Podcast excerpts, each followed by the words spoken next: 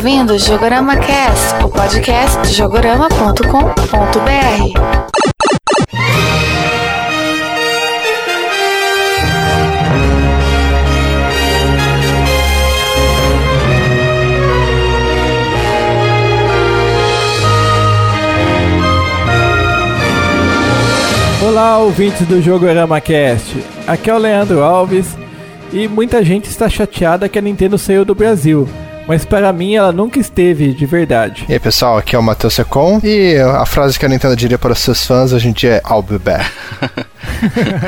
e aí galera, aqui é o Luiz Ariel, o Lac Metal do Fórum Jogorama. Então, os amigos, a Nintendo tá deixando o Brasil e a culpa é de quem? Isso é um daqueles filmes que não há mocinho. então, pessoal, hoje nós vamos falar sobre a saída da Nintendo do Brasil, né? Pra mim, não chega a ser algo tão inédito, porque acho que já é a terceira, quarta vez que eu já vejo a Nintendo parar de operar no Brasil e voltar depois. Mas vamos relembrar uma da história da Nintendo aqui no Brasil e como que tava, né, a, a representação dela aqui nos últimos anos, tudo. Mas depois da leitura de e-mails, como sempre, né?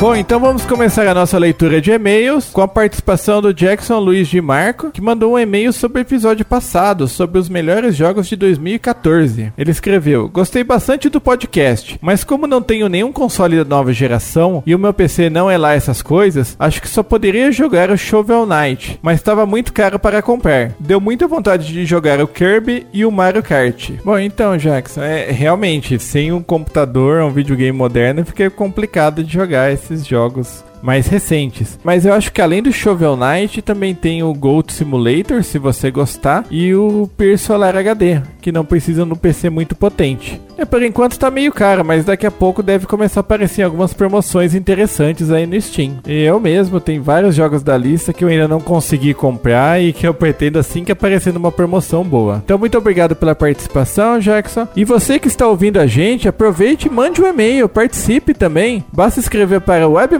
webmaster@jogorama.com.br, que eu leio no próximo episódio.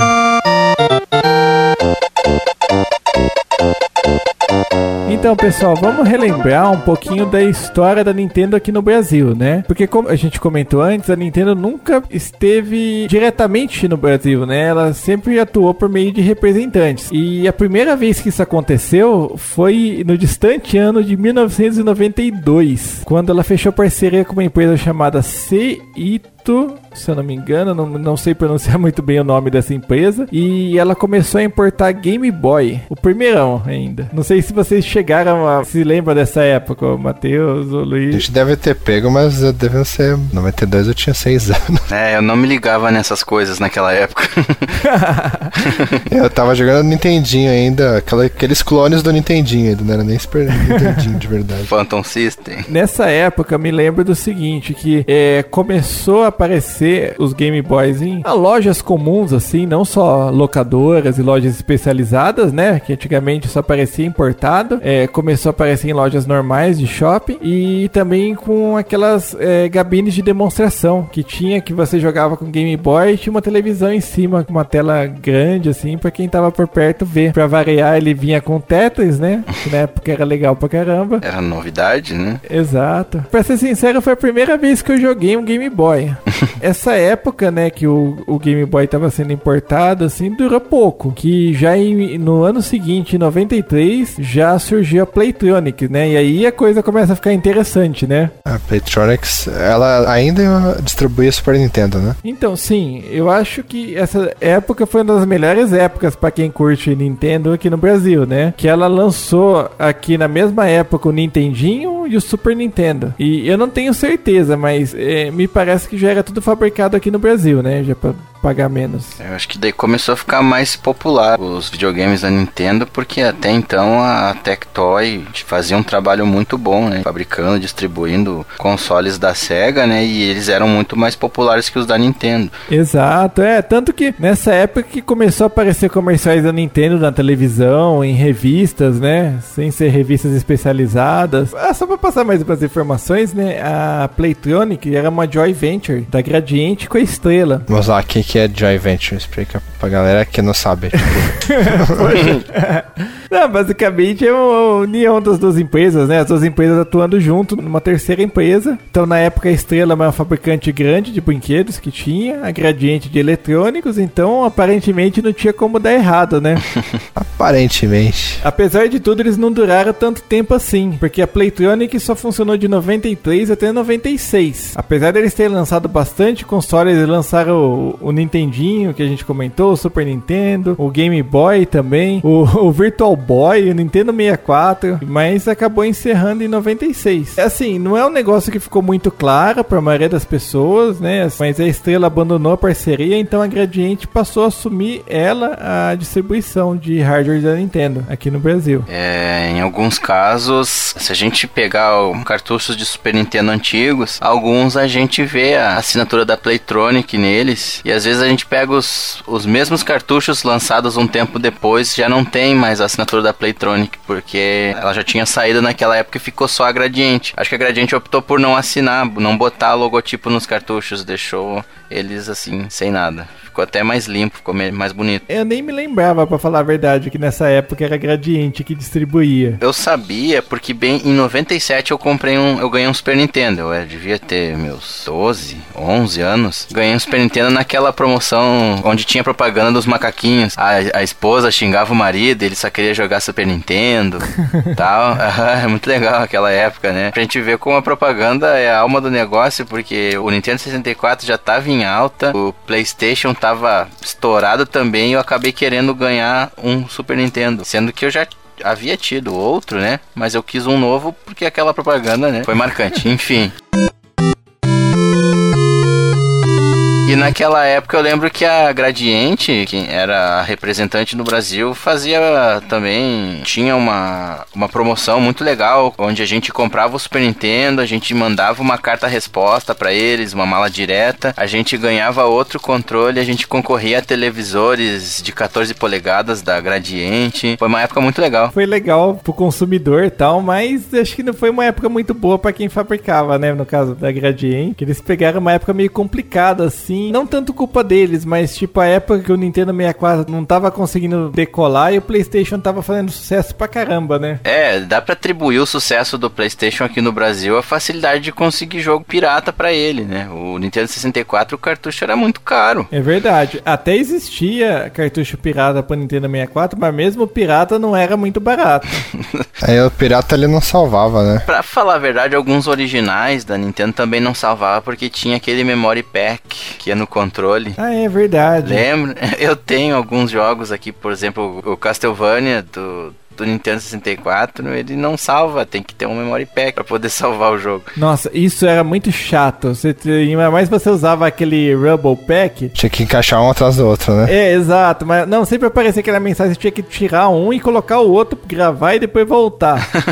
Exatamente. Realmente, nessa época, a pirataria de Playstation comia solta. Era muito comum você ver amigos que tinham Playstation, assim, o cara tinha uma caixa, assim, de CD pirata. É que na época eu tava só jogando em computador, então eu não cheguei a ter Playstation, só jogava em emulador, mas mesmo assim eu tinha um monte de CD pirata de Playstation. É, eu tive PlayStation, eu tinha todos os meus jogos eram piratas. Eu vou dizer que era uma coisa fora da realidade comprar um jogo original naquela época, além de não achar em lugar nenhum pra vender, era muito caro. O único jogo Black Label que eu tinha era aquele de demonstrações que veio junto com o console, que eu até acabei perdendo, não sei que fim levou aquele jogo. Hoje em dia eu tenho três jogos Black Label de PlayStation, para meio que para compensar, né, minhas compras ilícitas lá de- dos anos Os 90. anos, né? Os anos de pirataria. Eu tenho Metal Gear Solid, Hot Shots Golf 2 e Siphon Filter 2. Poxa, legal. Mas voltando ao Nintendo, também tenho o Nintendo 64, tive naquela época também, e eu costumava alugar fitas, alugar os cartuchos, e alugar era caro, comprar era caro, tudo era caro, era, foi bem complicado aquela época pro Nintendo 64. E além desse problema aí dos cartuchos terem ficado caro, né, em relação ao CD, ainda teve problema nessa época do dólar que subiu pra caramba, então a, a cotação chegou a 4 reais, se não me engano, em torno disso. E daí a Gradiente achou que já não compensava mais mais vender aqui no Brasil e desistiu, né? Acabou parando de, de representar a Nintendo por aqui. Sem falar da dificuldade que a própria Nintendo enfrentou das empresas verem o potencial do CD e migrarem para o PlayStation e perder um monte de parceria, como a Squaresoft, que lançou o Final Fantasy VII pro, pro PlayStation ao invés do Nintendo 64, né? Por, até porque no cartucho a memória era muito mais baixa. E daí numa dessa o pessoal acabava indiretamente cair a venda do console, né? Porque muita gente acabava comprando PlayStation mesmo, era mais barato você manter o console, tinha os jogos que queria, né? Então para que comprar o Nintendo 64? A gente comprava aquele CD pirata, chegava uma hora que o, o PlayStation começava a estragar e a gente jogava com ele de cabeça para baixo ou de lado, né? é verdade, né? Que gambiarra.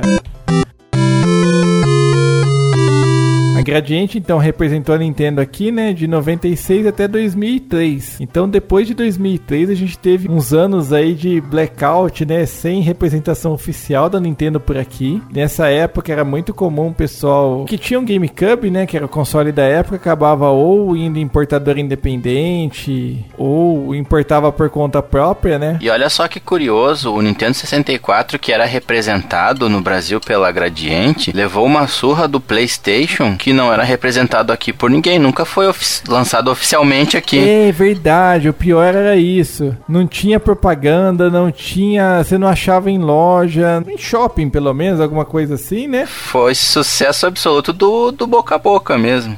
Exato. Eu acho que nem o PlayStation 2 foi representado, né? Só no finalzinho da vida. Ah, sim, depois a gente começou a encontrar o 2 na, nas americanas e tal, mas. Exato. Mas isso é assunto ponto podcast. Hoje é Nintendo, Nintendo.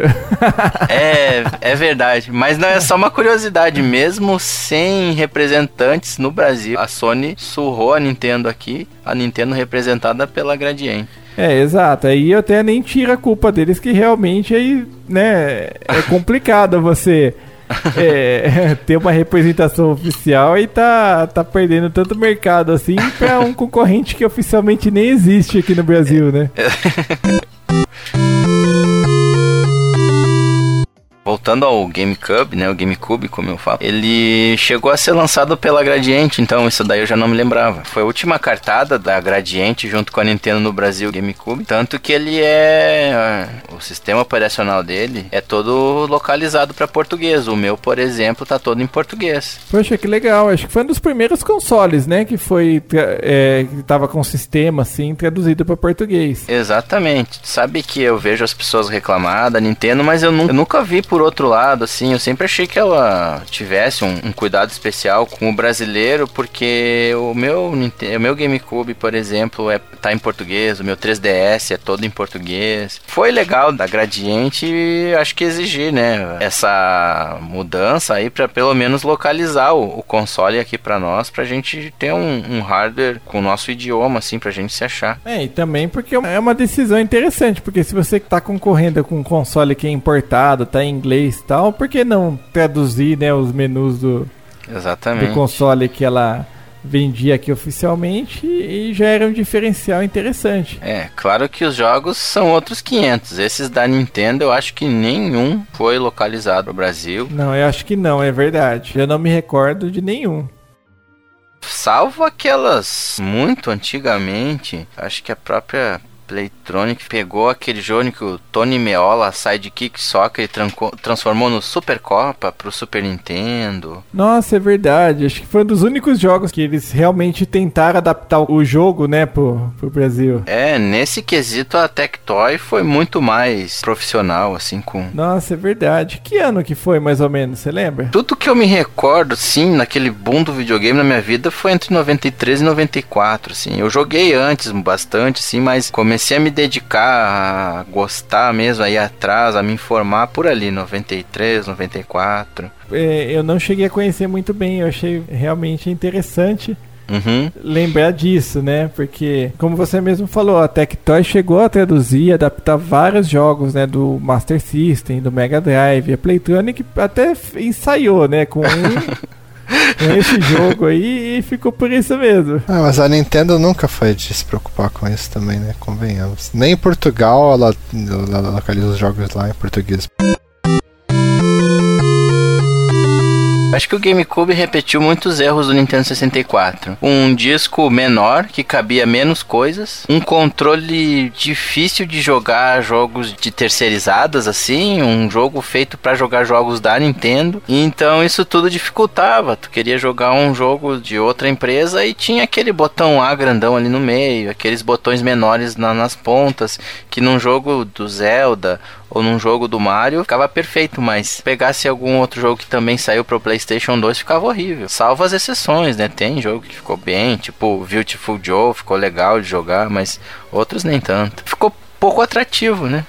Durante a época do, do GameCube, a Gradiente caiu fora. Ficou uns 4 anos a geração do GameCube praticamente inteira sem um representante. Isso só foi mudar, né, quando a Nintendo voltou em 2006, daí dessa vez representada por uma empresa chamada Latamel, uma empresa Panamenha que é responsável por distribuir os jogos dela em toda a América Latina. Normalmente não aparecia referência a ela se você fosse ver em propaganda ou mesmo na caixa dos jogos não costumava, mas é, ela ficou responsável por um bom tempo em importar os jogos, que daí foi quando começou a voltar. Ela já começou é, trazendo o jogo de DS e Wii, que eram os consoles da época. Até no começo era complicado que o Wii chegou aqui caro pra caramba, o que também não chega a ser novidade, né? Console caro aqui no Brasil não chega a ser. Sempre chega caro. Não, né? não espanta ninguém, na verdade, né? Mas eu me recordo que assim que ele chegou, custava tipo uns 2.300 reais, era quase o preço de um Xbox 360 sabe? Eu lembro que os valores se equivaliam, independente do hardware ser bem inferior, ele custava bem dizer a mesma coisa. Foi um problema no começo, mas de certa forma acabou sendo positivo em outras coisas que voltou a ter jogos da Nintendo nas lojas também, né? É, apesar de ter sido um videogame bem fora do convencional, né? Ele agradou bastante, acho que ele vendeu muito bem, acho que essa Latamel foi bem sucedida no Brasil. Ah, mais ou menos, né?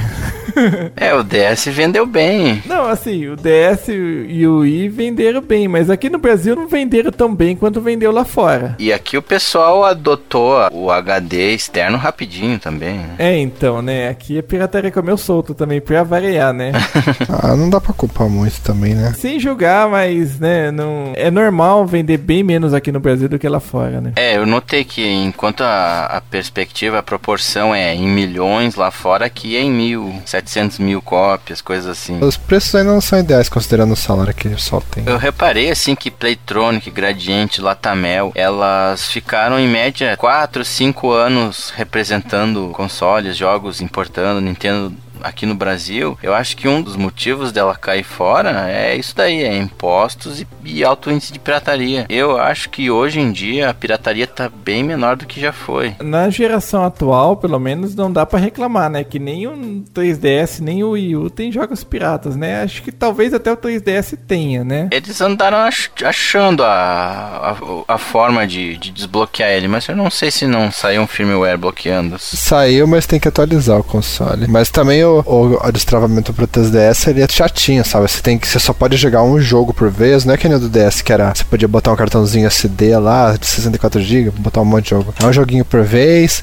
É quando você quer trocar de jogo, você tem que ir lá arrancar o jogo que você tem, botar outro e tal. É meio chatinho. Acaba não compensando tanto assim. Hoje em dia eu tenho pavor de jogo pirata, mas por exemplo, lá no tempo do, do Super Nintendo era muito raro passar por mim uma fita original. Ah, eu não jogo não, não tem essa, essa zica com o jogo. Lógico, eu prefiro ter o. Ainda mais, né? Tipo, jogos que eu gosto assim bastante, tipo Zelda. Dificilmente vou ter pirata, mas. Uhum. Não julgo quem tem, não. Tem muita gente que fica, ah, porque você é bandido, que não sei o que. Acho que cada um tem. gasta dinheiro com o que quer, né? É, não tem jeito, né? Não dá pra julgar muito. mas eu acho que a, a, a, Latamel pegou, acho que uma das melhores épocas aqui do Brasil. Acho que eu vejo que o DS foi um sucesso bem grande, assim. Acho que ele até, das pessoas que eu conheço, ele meio que desbancou o PSP. As pessoas gostavam muito mais do DS, mesmo ele sendo mais fraco. Eu conhecia mais gente que tinha DS do que o próprio PSP. Não, é verdade. Eles pegaram, assim, uma aceitação contrária que tava na época da Gradiente, né? Que os consoles da Nintendo estavam ruins, assim, né? Em relação à concorrência. Uhum. Nessa época época aí, de 2006 em diante, eles estavam vendendo e vendendo muito, assim, fazendo muito sucesso, né, no mundo todo. É, eu acho que portátil aqui, o mais popular era o, o Game Boy Advance mesmo. Daí é, foi uma. Acho que vendeu bem, assim. Eu não, eu não consegui achar fontes sobre vendas, assim. Acho que daí foi o que meio que salvou. Ah, não, informação sobre venda aqui no Brasil é rara você achar alguma coisa. continuando aqui no assunto da distribuição, né? Que em 2011 mudou, né, da, da Latamel para Gaming no Brasil, mas assim, não chegou a ser uma diferença muito grande, porque ela é uma subsidiária, né? Uhum. Da Latamel. Então, nos últimos anos, deu uma massificada, assim, ficou bem comum realmente você achar jogos da Nintendo em lojas, né? Lojas comuns de shopping, livraria, coisas assim, né? E que começou a aparecer manual e, e a caixinha traduzida, né? Ah, é verdade. Até alguns jogos que eu tenho ali, que no DS, eles vêm com um casezinho de papelão em volta com a caixa toda traduzida. Até é bem interessante. Hoje tem, a maioria dos meus jogos do Nintendo 3DS tem uma parte ah, por fora, que ela é de papelão, que tem a, a, capa traduzida e do lado de dentro tem a original. Como tu tava falando disso, da gente começar a achar com frequência jogos nas lojas originais, essas coisas, que era uma coisa quase que impensável na época da Playtronic, por exemplo, da Gradiente. Era muito raro tu achar um jogo original com caixa, com manual. É, exato. Então eu acho que nessa época aí, de 2006 a 2011, que, que ficou bastante popular mesmo.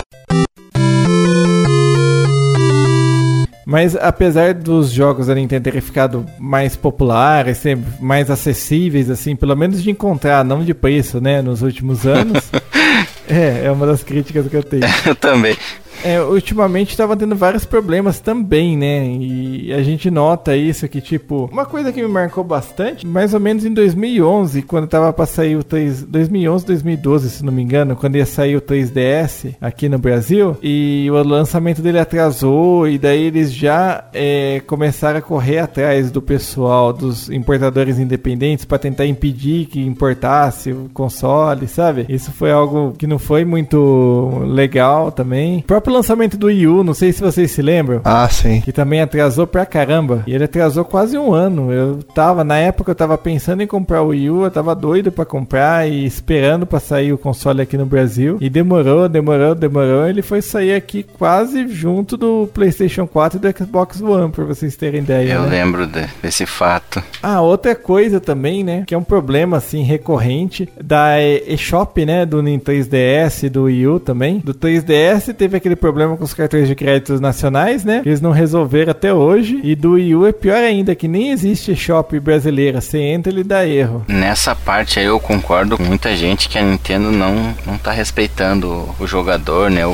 o cliente, o consumidor brasileiro. É, porque, pô, você quer comprar o jogo, tudo. No, no caso do eShop, né? Você quer comprar o jogo e não consegue. E, e o pior ainda, às vezes, é, o jogo tem conteúdo extra que vem. Tem DLC que é gratuito, mas você tem que baixar da eShop, mas se a eShop não está disponível no Brasil, você não consegue baixar. Lógico que tem aquela gambiarra de mudar a região do console, usuário e tal, mas, né, é, eu tô falando da maneira como deveria ser o certo, né, de você setar o país como o Brasil e pronto. Seria bem mais fácil, né? Fora as formas de pagamento, né? É, então, exato. Eu acho que com o preço que a gente gasta né, de, com jogos aqui, seria justo fazerem um clube Nintendo no, no Brasil também, distribuindo aqueles brindes legais que eles dão lá. É verdade, isso foi outra coisa que nunca teve por aqui, que todo mundo fica com inveja dos americanos, japoneses, né? No clube Nintendo eu botei um endereço americano para eu poder ganhar, pegar coisas digitais, né? Como que os dos brindes que eles dão, só os digitais. Eu queria muito aquelas sacolinhas, posters, CD. É, é aquelas quinquilharia que eles dão lá, que lá tudo é muito legal. A promoção do Smash Bros, por exemplo, você ganha a trilha sonora, né? Dos dois Smash Bros, se você cadastrar os dois. Só que só para os Estados Unidos. Exatamente. Aí a gente tem aqui o panfletinho com o código, mas não serve de eu nada. Eu tenho os dois Smash Bros e não ganhei a trilha sonora.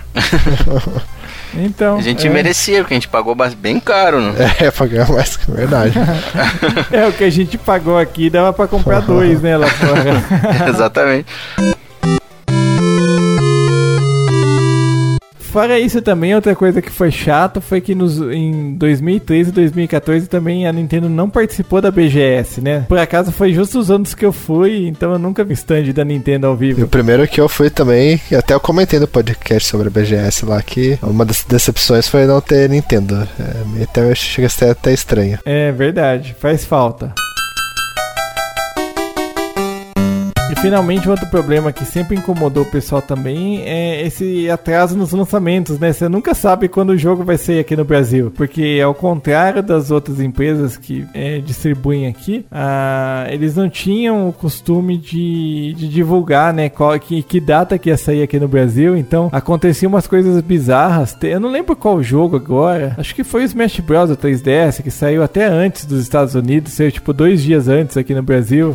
ah, não.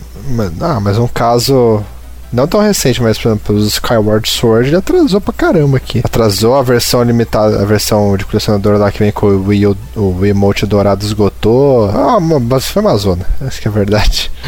e acabava sendo uma loteria, às vezes você ficava naquela, você falava, ah, vou esperar o jogo chegar, às vezes demorava meses, né? Tem a questão da localização, né? Ainda mais agora com, com essa moda dos Next Gen, tudo, Play 4, Xbox One, tudo com jogos localizados. O Wii U fica devendo bastante né? Ficava, tipo, ficou a cargo, na verdade, das produtoras. O Zombie U, por exemplo, acho que é da Ubisoft, não? Sim. O Zombie U, ele é, é Ubisoft, ele é localizado sim. em português do Brasil aqui. É que a Ubisoft já tá instalada aqui e conhece o, o, consumidor brasileiro, né? Ah, mas é a preguiça da Nintendo, né? Eu, sinceramente, eu não faço questão de ter idioma e dublagem. Eu, não, eu realmente não gosto. Ah, eu gostaria de uma legenda, pelo menos. Pra mim não faz diferença nenhuma. Tanto é que se tiver, eu prefiro jogar em inglês, sabe? Mas tem muita gente que, tipo, ah, ó, pra Sony tem lá os, os Uncharted da vida. Ah, esse jogo tem português Brasil e dublagem. Esse não tem. Ah, então prefiro os que tem português Brasil. Prefiro que tem, assim, apesar do meu inglês ser razoável tudo, mas é, faz falta às vezes, tipo, você pega um jogo que tem muita gíria, muito, sei lá, tipo um, um GTA, alguma coisa assim, sabe? Uhum.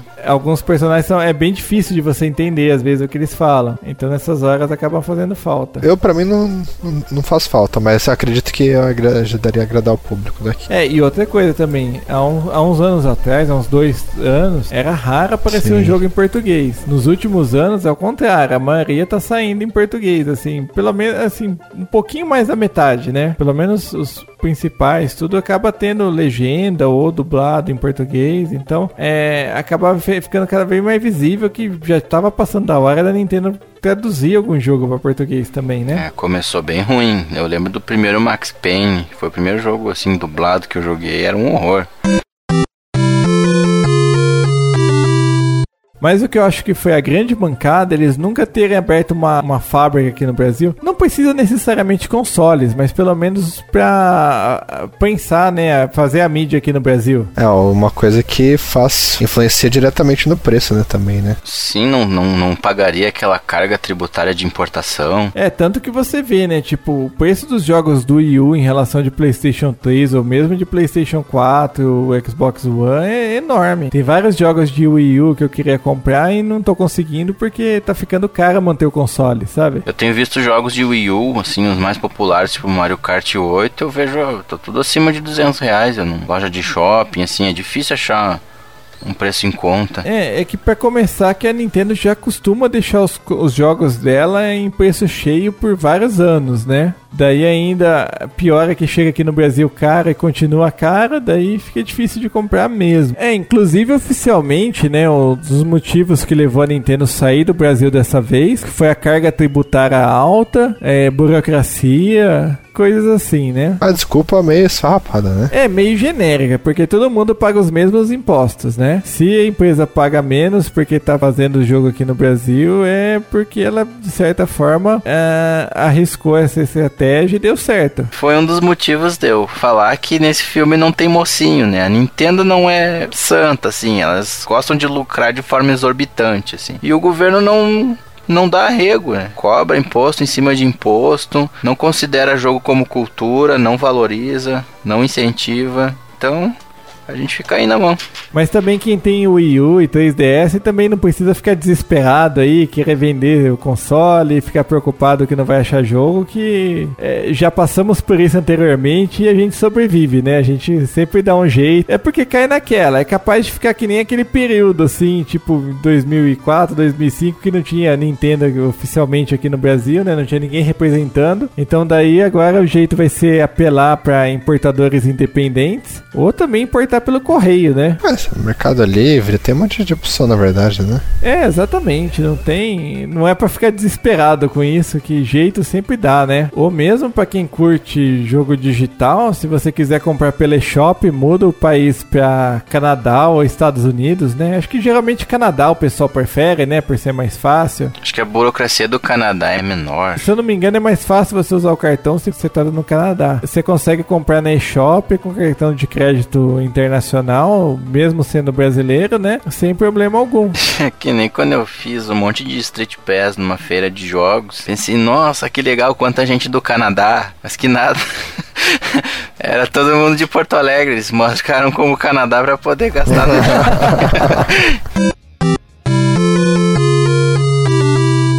Uma alternativa que eu também uso é comprar cartões, cartões pré-pagos, né? Pela internet dá pra achar também aquele tipo cartão de PCN e, e Live, né? Tem da Nintendo também. Eu, por exemplo, você tem conta na, no, nos Estados Unidos, dificilmente. Nos meus cartões eu tenho o, o, grande azar de não dar, não bater endereço, essas coisas, né? Aquelas coisas que tem que fazer. Aí eu acabo usando os cartões pré-pagos mesmo. Eu nunca achei pré-pago na Nintendo. Ah, mas aí tem que comprar em sites internacionais e tal, né? Eu nunca fui atrás, para falar a verdade. É que na verdade, vai, eu fui meio preguiçoso. Que há um tempo atrás, quando atualizou o DS, o 3DS, que criou o perfil da Nintendo e que você colocava o país, eu coloquei Brasil Brasil, não teve problema tal, e continuei usando, né? Daí quando eu comprei o Wii U, eu coloquei o mesmo perfil da, da Nintendo no Wii U. E daí, beleza, ficou setado com o Brasil, tudo. Daí que eu fui descobrir que a eShop não funcionava. E daí eu tava naquela de, ah, ok, não tá funcionando, mas espera uns meses aí que logo funciona, sabe?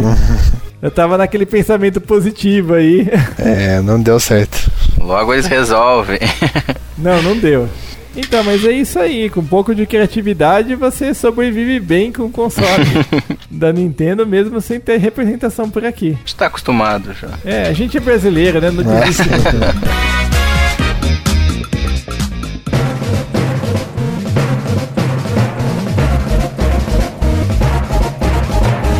então é isso aí, pessoal. Vamos finalizando aqui o nosso programa de hoje, né? Lembrando então que mantenha calma aí com o seu console da Nintendo, que seja criativo que você não vai passar apertado não. Tudo se dá jeito. É, e a gente fica triste mesmo sabendo que não vai mudar grande coisa, a Nintendo tendo representante aqui ou não. Mas quem cresceu lá nos anos 90, naquela época da mala direta, de mandar carta-resposta, em que a Nintendo nos respondia, nos mandava os hot shots, que era um jornalzinho com novidades, com dicas, nos mandava cartão de aniversário quando estava chegando nosso nosso dia, assim, quando a, a Gradiente era representante, a gente sentia a Nintendo tão próxima da gente, né? Tão amiga da gente e a gente vê agora hoje em dia a Nintendo se distanciando tanto, né? Então, mesmo assim, mesmo sabendo que não tem muita diferença ela estando representada aqui ou não, a gente acaba ficando triste, mas paciência. É, cai naquela, né? Eles comentaram que planejam voltar no futuro, que lógico, eu não duvido, porque é, como a gente viu nesse podcast, várias vezes ela teve representante, mudou de representante, passou tempo longe do Brasil e eventualmente voltou. Eu não duvido que isso vai acontecer de novo, só não se sabe quando, né? É, minha esperança é que eles vejam a repercussão que tá tendo, né? Na internet só se fala nisso, se tu for em sites, em fóruns,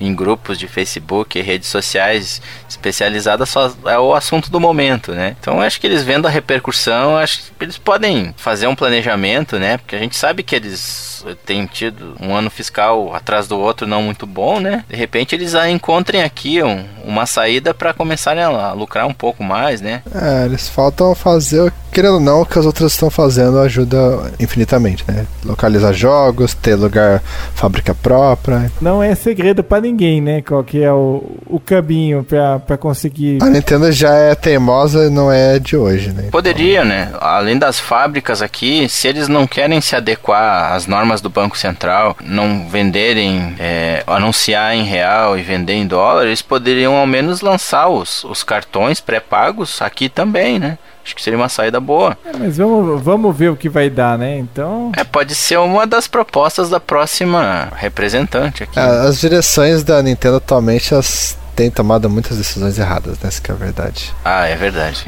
Sem dúvida. Sinceramente, eu acho que a melhor opção, apesar de estar tá longe de se tornar realidade, era a própria Nintendo vir pro Brasil. Não através de representante, mas eles mesmos, da mesma forma como que acontece com a Sony, com a Microsoft aqui, né? Mas é um negócio que tá longe de acontecer, né? A gente sabe muito bem disso, mas não pode deixar de, de sonhar com isso, né? Podiam eles então calçar um chinelo, botar uma bermuda, uma camisa florida, né? Aquela coisa bem clichê, tipo Max Payne 3.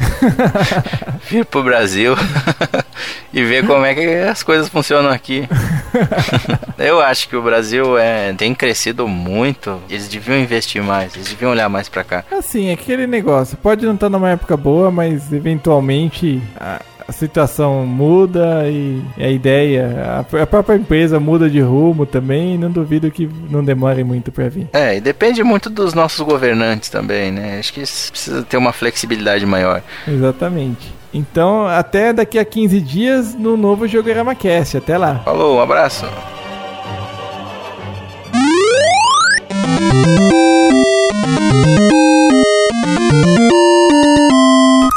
Este podcast foi editado por EditaCast.